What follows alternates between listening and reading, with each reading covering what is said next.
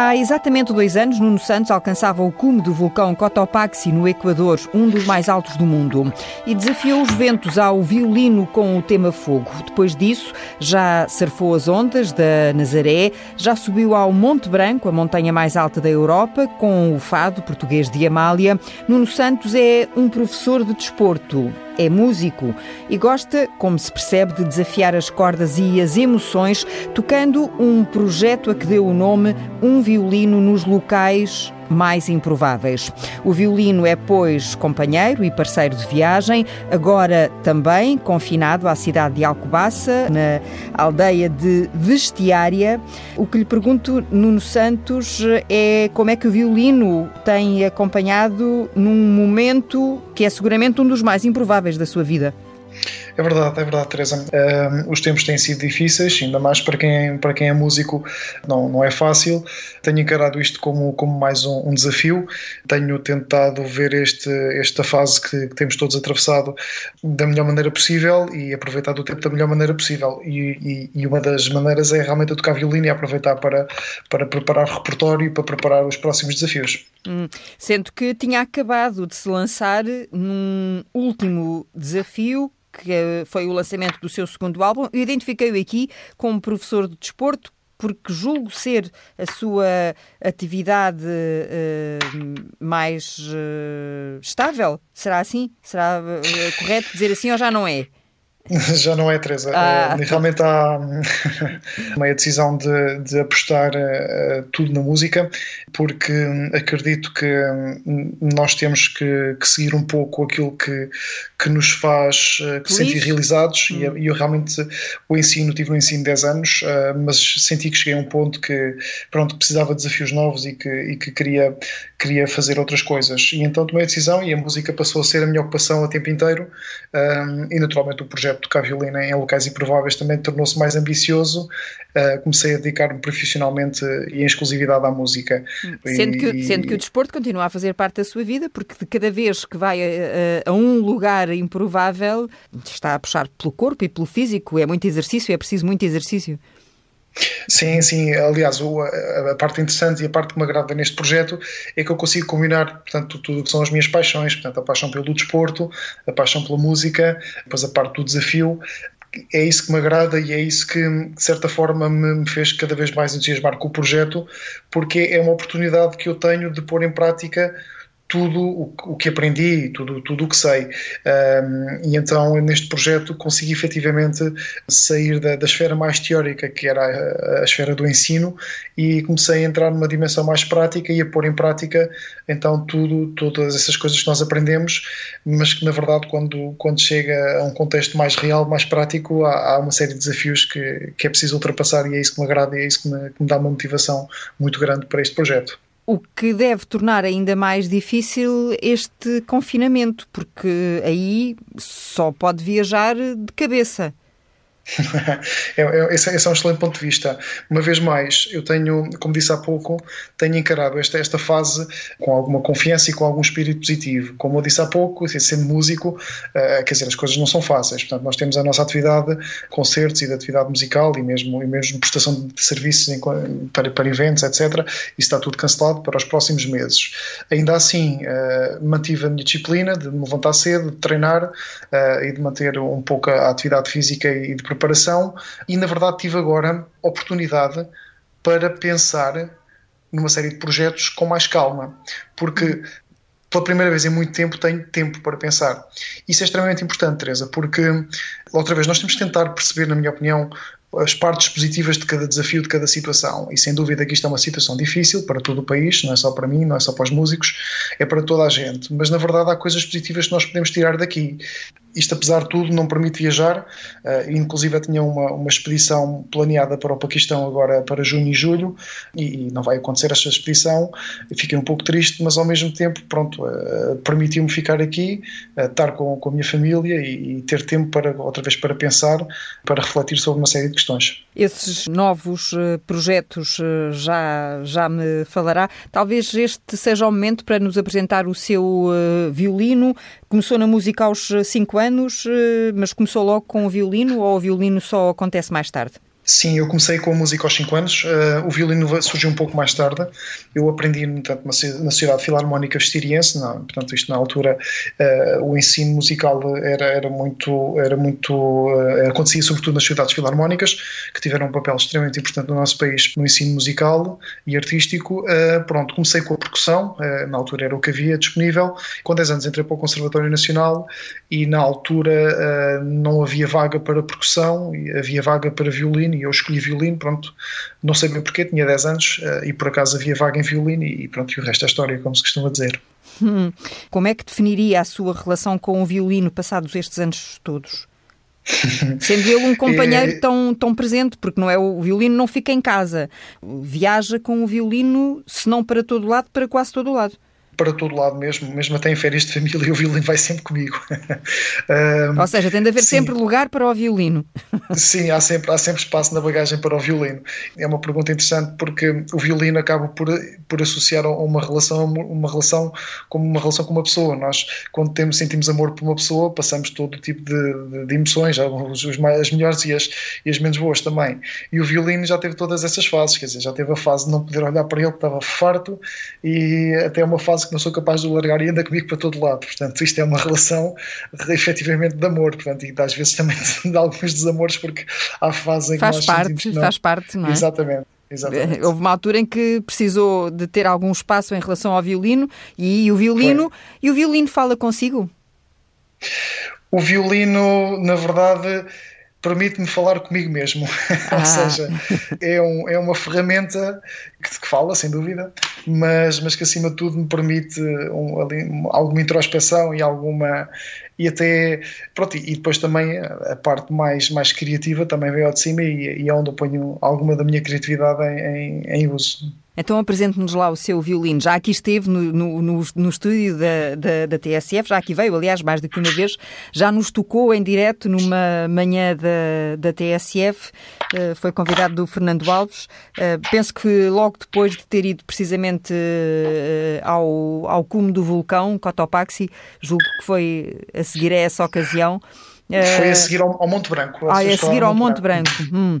Pois, o Cotopaxi é anterior. E agora, os sons de sua casa e daquilo que ouve a partir de sua casa, de que forma é que o inspiram? Eu tenho aproveitado este, esta fase de confinamento para ouvir muita música, para ler e para descobrir também alguns, alguns artistas e bandas novas e realmente toda esta fase também tem-me dado aqui algumas ideias e, e, inspiração para, para algumas coisas que, que quererei fazer no futuro próximo. Uh, portanto, uma vez mais, é mais um aspecto positivo desta fase de quarentena que, que, que, que passamos. Um, pronto, isto é, é, é, o que eu posso responder em termos da, da inspiração. Hum, e então quer, quer dar-nos, não uma música inteira, mas eh, essa guardamos lá mais eh, para o fim, para, para a despedida, mas quer apresentar-nos alguma das músicas do seu último álbum, Fado Improvável. É um álbum inspirado na água e no mar, na água salgada do mar, mas vai adaptando vários temas conhecidos. Sim, eh, chama-se fado improvável, portanto, o fado é, é, uma palavra que, que também se pode entender como destino. Uh, isto realmente é um destino improvável, o que a minha vida, os percursos que a minha vida tem seguido, e, e realmente a água, o mar, tem sido pronto, um, um, elemento muito importante e muito inspirador na minha vida. Quando eu viajo e quando percorro uma série de sítios, uh, eu acabo por. As pessoas acham curioso e encontrarem às vezes um, uma pessoa tocar violino no meio do nada e, e, o repertório português é sempre aquilo que eu faço questão de tocar.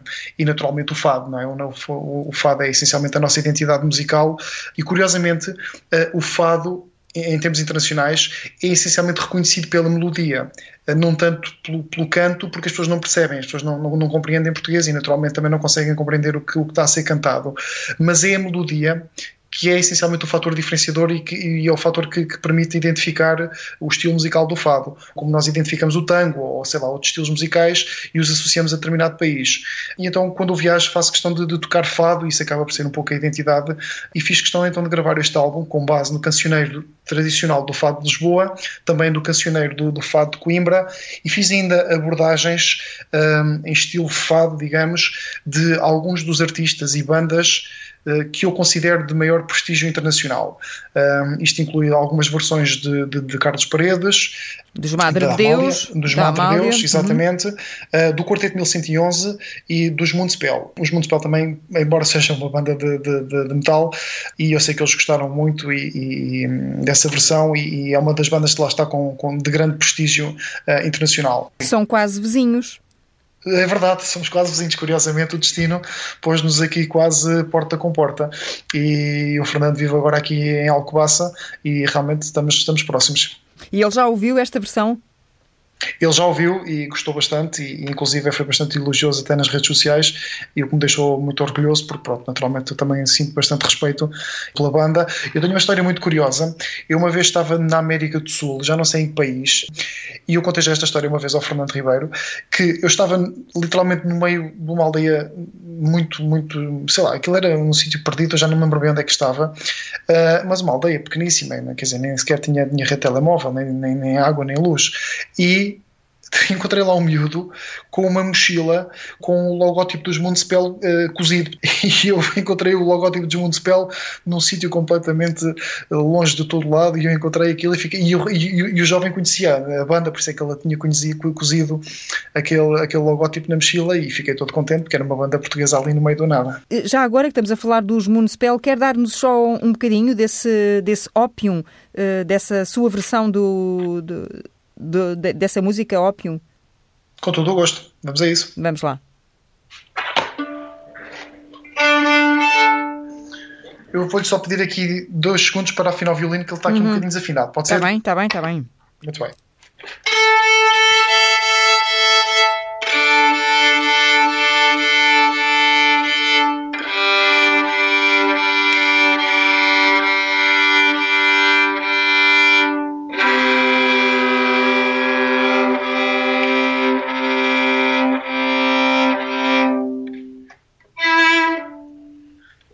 Vamos a isto? Ah, vamos. Isso, isso, é, isso é simples de afinar, pelos vistos, foi rápido.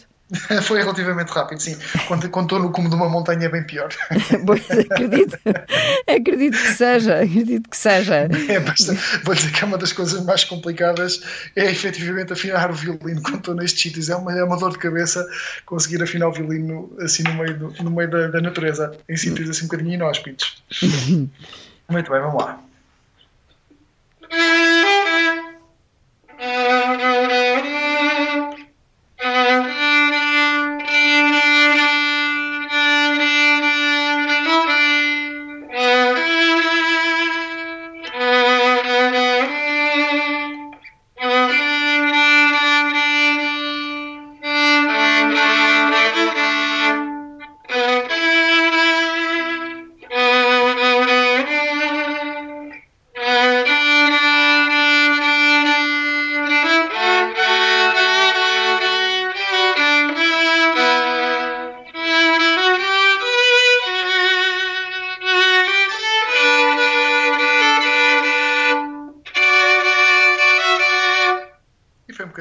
Não, não deu nenhum concerto, não é? Na, na prática não teve a oportunidade de apresentar este álbum. Não, é verdade, Teresa. E fiquei triste porque lancei o álbum no dia 7 de março, foi poucos dias antes de toda esta situação de, do Covid começar. Foi um azar, mas, mas é o que é. Mas uh, estou a tentar, vou, vou agora começar um, um desafio como eu disse há pouco, era para fazer uma, uma expedição ao Paquistão agora em junho e julho com uma equipa de alpinistas franceses, mas pronto, isso não vai acontecer. E então, em alternativa, até como consequência destes dias em casa, com tempo para pensar, lembrei-me de fazer uh, uma travessia. Vou fazer então a volta a Portugal em violino, que irei iniciar isso em princípio já este mês de maio. O desafio é atravessar o país de bicicleta com o violino às costas. Ah, e assim que, e tiver, tocar... que tiver ordem, que tiver Exatamente. luz verde, vai logo fazer-se à estrada.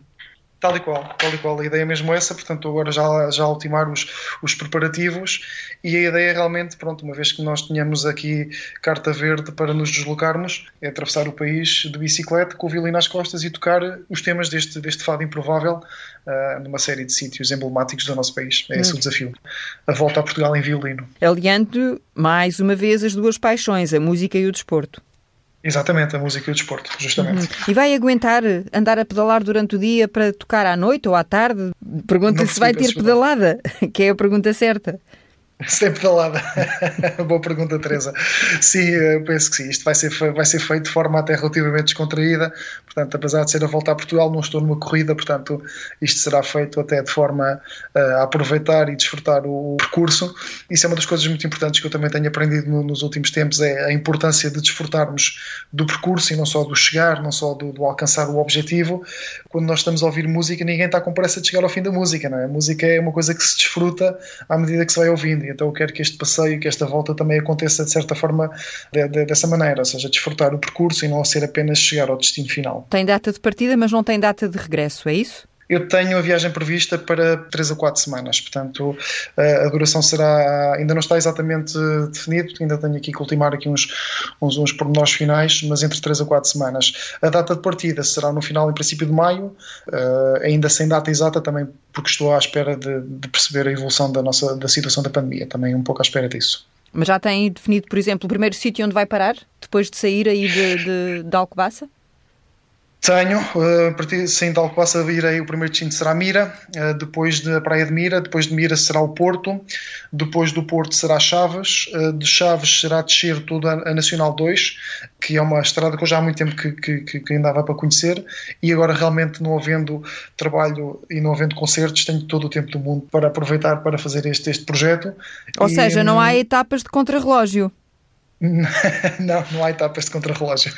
Até porque com a bicicleta carregada com tenda e com violino e com, e com bagagens não haverá assim muito, não haverá muita preocupação com contrarrelógios. Apenas andar em segurança na estrada e, e, e, fazer as coisas de forma tranquila, até porque isto, isto é uma, são, são, são desafios que, que, têm uma duração relativamente grande. Portanto, nós temos que gerir o esforço. Isto é como escalar uma montanha, quer dizer, tem que se gerir o esforço para se conseguir eh, cumprir tudo com, com alguma lucidez e com alguma frescura física. E se formos uh, na estrada a conduzir uh, ou de transportes, uh, passear agora é, é, é improvável, mas pronto, se nos deslocarmos e nos acontecer cruzarmos-nos com o Nuno Santos na sua bicicleta, vamos conseguir identificá-lo ou vai completamente anónimo? Devem conseguir porque eu levo o violino literalmente às costas, portanto acho que isso, pois, não deve ser vulgar, de facto, ver um, um, ciclista, um ciclista de violino às costas, costas, de facto não é a imagem mais vulgar. Pois, imagino que seja, que seja relativamente óbvio que vai um tipo ali com os tojos do instrumento às costas, talvez seja fácil reconhecer por aí. Uh, e, e, e, vamos uh, imaginar que estava agora a chegar uh, a Mira e que se ia preparar para o seu primeiro espetáculo dessa turnê, se é que lhe posso chamar assim, dessa volta a Portugal. Qual é o primeiro tema a sair do violino? Será exatamente os temas do Fado Improvável, portanto, sequencialmente... Que é um, que é um original seu, que é o único tema uh, original, é isso? Sim, eh, na verdade o tema fado improvável estou a guardá-lo para, para, outra situação, para outra situação. Hum. Uh, o, eu, mas a ideia será, naturalmente, em cada sítio que eu pernoitar ou em cada sítio que eu, pronto, que eu decidir, tocar um dos temas do álbum, porque isto também é uma forma de promover o álbum, atravessar claro. o país e tocar os temas do meu álbum, porque são 12 temas uh, em 12 loca locais diferentes. Ainda não tenho a certeza absoluta de que hum. tema em cada local, uhum. mas o, o fado improvável gostava muito de tocar num sítio que é um sítio que eu irei parar e que irei pernoitar, que é no Pedrógão, como forma de, de, homenagem e de respeito a toda a tragédia que lá se passou e que ainda, ainda está fresca na nossa memória. Pronto, mas, mas isso será um momento até um pouco mais, mais formal, mais sério. E, Não, mas, mas a música, a música é uma coisa séria também. E é a sua escolha, agora ainda mais escolha do que foi uh, até aqui, e por isso, não tendo assim os temas ordenados, não tendo propriamente uma playlist do seu álbum com os temas ordenados, primeiro toco este, depois aquele, depois aquele outro, dê-nos aí mais um, umas notas uh, do violino, escolhendo um pedacinho de mar, de solidão, o que lhe apetecer. Gosto, gostei, gostei dessa sugestão, essas, essas palavras foram muito, foram muito inspiradoras. Uhum. Então, eu estou agora também a preparar um videoclipe de um tema do álbum, que se chama Verdes Anos, é um tema uhum. do, do Carlos Paredes, é a faixa número 6, e portanto este videoclipe está a ser gravado num contexto, uh, digamos, muito improvável e muito marítimo.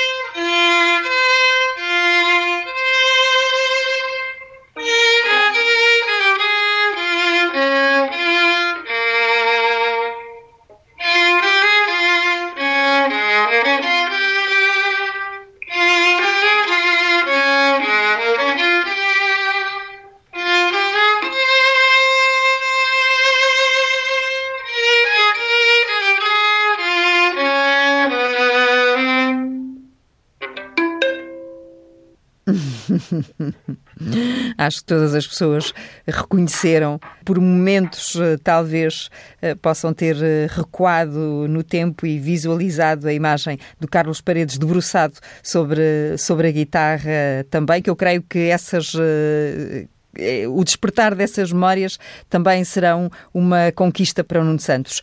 E eu já agora ia referir, e era a primeira coisa que eu até tinha aqui para dizer assim que terminasse de tocar, que obviamente o som e a forma como o Nuno Santos toca aí sozinho ao violino não é exatamente aquela que nós podemos ouvir no disco, não é? Porque no disco é acompanhado na percussão, no baixo, Exato. no contrabaixo e também ao piano.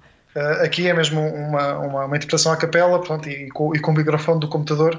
Portanto, obviamente o álbum foi, foi produzido num estúdio com, com um excelente produtor e com excelentes músicos que também são grandes amigos ou se tornaram grandes amigos em alguns casos. E realmente fiquei muito, muito orgulhoso e muito satisfeito com o resultado final deste álbum. Hum, Deixa-me dizer os nomes: João Maneta na percussão, uhum, Carlos Menezes, percussão. Menezes no baixo e contrabaixo e Tiago Ferreira uh, ao piano. Haverá ao um piano. momento em que vocês todos já conversaram qual será o momento em que finalmente se vão juntar num palco? Olha, é a pergunta para, para um milhão de euros, como se costuma dizer. Isso é, é uma incógnita. Tinha mesmo, tenho mesmo muita vontade de tocar este, este álbum ao vivo e de o apresentar ao público, mas na verdade vamos ter que esperar. Mesmo que nós queiramos fazer isto em algum local público, estamos também de certa forma a promover o contacto social. Isso também, pronto, também não, não interessa uhum. neste momento. Uh, eu estou um pouco a, a pensar que que isto irá acontecer uh, em sítios improváveis, portanto, ao ar livre, e eu penso que aí será uma boa ideia, porque nós, ao ar livre, mais do que no auditório, conseguimos nos distanciar uns dos outros e conseguimos até aproveitar e desfrutar do, do contexto natural, e, e, e, obviamente que estamos mais uh, numa situação mais segura. E, para, e uh, estar ao ar livre para o Nuno Santos é, é estar como peixe na água. Exatamente, estou, estou a tocar em casa. E um, sim, eu, eu, gosto muito de, de, da ideia de tocar em sítios que, de certa forma nos permitam também viajar em termos, em termos mentais, em termos de, de imaginação. E por vezes os auditórios que têm condições excelentes em termos de, de, de acústica, acústica, e de som são por vezes mais limitados porque não deixam de ser um edifício uh, de betão. Qualquer músico gosta sempre de tocar com boas condições de som e de luz, mas os espaços naturais têm outras, têm outras proporciona outra, outra magia e outras viagens, como, como dizia uh, uh, o Nuno, e, e, e, imagino que no seu caso em uh, particular seja mais gratificante. Estar num espaço fechado é quase como estar confinado. É? Sim, mas eu também consigo lidar com estar num, confinado a um espaço. Aliás, isso é, é, uma das coisas muito interessantes que eu tenho aprendido com este projeto, é conseguir equilibrar os opostos, conseguir equilibrar coisas que são muito, muito antagónicas. Isso, isso, de certa forma, é o equilíbrio da vida. Nós, na nossa vida, temos que muitas vezes equilibrar situações opostas e temos que equilibrar traços de caráter que, em função da situação, podem ou não ser vantajosos. Por exemplo, nós sermos confiantes, perdão, nós sermos confiantes é, é, é, é, importante, mas há determinadas situações que temos que ser mais humildes do que confiantes. E isto são coisas opostas. Ser confiante e ser humilde são traços de caráter completamente opostos. Mas, mas realmente a situação das ondas grandes e das montanhas são situações naturais que que me obrigam a perceber quando é que eu devo ser confiante e quando é que devo ser humilde. E esta conjugação, este equilibrar de, de, de, opostos, como é o caso de estar confinado ou estar ao ar livre, acabam por ser ensinamentos que eu tiro e que são, que são coisas extremamente valiosas, porque nós na nossa vida acabamos por ter que equilibrar muitas vezes uh, o que chamamos lados lunares, né? os dois lados da Lua. Uhum. E isso acaba por ser um bocado o segredo da vida, né? conseguimos equilibrar situações e coisas opostas. Como é que ao longo, de, de, sobretudo dos últimos anos, em que se tem aventurado mais e, e se tornou mais, uh, mais conhecido, as pessoas já o identificam? Uh, bom, lá no alto da montanha, vai com outros alpinistas, não, não há público, não há ninguém para, para se meter consigo. Mas uh, e nas ondas também ninguém se, vai lá, também ninguém vai lá para o meio. Mas o, o que é que consegue dizer-nos o que é que sente no preciso momento em que consegue alcançar esse objetivo, nem sei se lhe chamam objetivo, no preciso momento em que chega ao cimo do monte, em que consegue ficar em cima da prancha e uh, ouvir o violino, o que é que acontece dentro do Nuno Santos? Vou-lhe contar uma história muito curiosa que aconteceu exatamente nesse, nesse, nesse vulcão que falou há pouco, no Cotopaxi. Um, é, isto é, é, um vulcão que tem 6 mil metros de, de, altitude. A subida não é particularmente técnica, uh, mas, mas, é, mas pronto, é, não deixa de ser um, na altitude, não deixa de ser um desafio.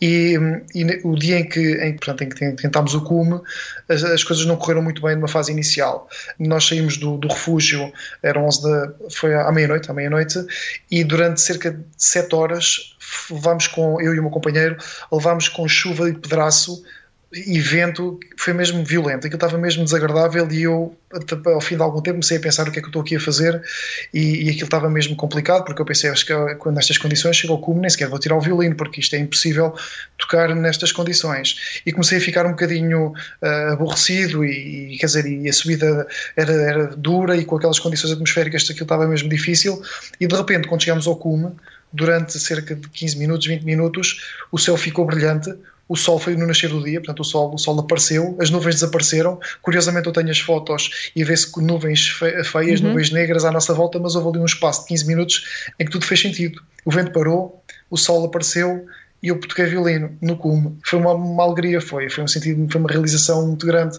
e é isto que eu sinto, é, é uma coisa que, que é difícil, que é exigente, ao qual eu me dedico de corpo e alma, Muitas vezes não bate certo, muitas vezes há coisas que acontecem que, que não são agradáveis, que têm até algum risco e têm algumas consequências, mas, mas quando tudo bate certo, quando, quando os astros se alinham, é, é mágico, é, é algo que, que me faz sentir eh, bem, realizado e, e feliz e feliz. Quando, eh, enfim, se eh, sentar em cima da bicicleta, imagino que parta com, com esse espírito também, com a missão de dar e receber uh, alguma uh, felicidade. Qual será uma música boa para fecharmos uh, esta nossa janela? Boa pergunta. Um... Ah, deixa-me interessante, porque eu não disse, mas entretanto, através das redes sociais, o Nuno Santos tem uma noite atrás de outra, uh, tocado numa outra iniciativa que chama É Sempre Serões Improváveis. É, é? Exato. Sim, ao, ao, domingo à noite tenho, durante este período de confinamento e pandemia, tenho, tenho feito diretos a partir da, da, da minha página de Facebook, por exemplo, no Santos Violino, tenho feito diretos para cerca de uma hora. É uma forma de, de ser solidário com, com as pessoas que estão em casa também, também fechadas. Foi uma forma de levar a música à casa de, de quem, quis, quem quis ouvir e também uma forma de demonstrar que quando as coisas ficam difíceis e quando os problemas realmente surgem, uh, o que é que é verdadeiramente importante na nossa vida. E o que é importante na nossa vida e o que se, o que se tornou importante na, na, nossa vida nas últimas semanas foi o trabalho, naturalmente, de médicos, de, de portanto, pessoal médico, de, de, alguns serviços públicos, das autoridades, naturalmente dos agricultores e dos pescadores que, que nos dão o que comer e os artistas que nos trazem algum entretenimento. Então, estes diretos têm também um pouco essa mensagem de mostrar o que é que é verdadeiramente importante na vida. E quando as coisas se complicam, os músicos assumiram o seu trabalho, assumiram a sua, a sua importância e colaboraram de forma gratuita para tornar os tempos um pouco mais suportáveis e um pouco mais, mais toleráveis para todos. Estamos mesmo no ponto para escutarmos o, o, o Nuno Santos e o seu violino e despedirmos, não é? Antes de fecharmos a janela. Ainda por cima, a janela, a janela deste programa, um dia de cada vez, vai ficar fechada durante uma semana, depois eh, voltará a abrir. Eu acho fantástico podermos eh, fechar precisamente ao som do seu violino um beijo à TSF e até, até um dia destes no local improvável. Uhum, sempre, seguramente. Mas diga-me o que é que vai tocar. Ah, ok. Olha, por acaso estava aqui a dar voltas à cabeça e. Hum, diga-me, diga-nos, para nós percebermos. Vou tocar, vou tocar um pouco do, do Fado Improvável, portanto, este tema original que, que vem no, no álbum também, que se chama Fado Improvável. Em boa verdade, é, é, é isso que nos está a acontecer, é um fado improvável. Boa conclusão, Teresa. então vamos ao Fado Improvável. Vamos.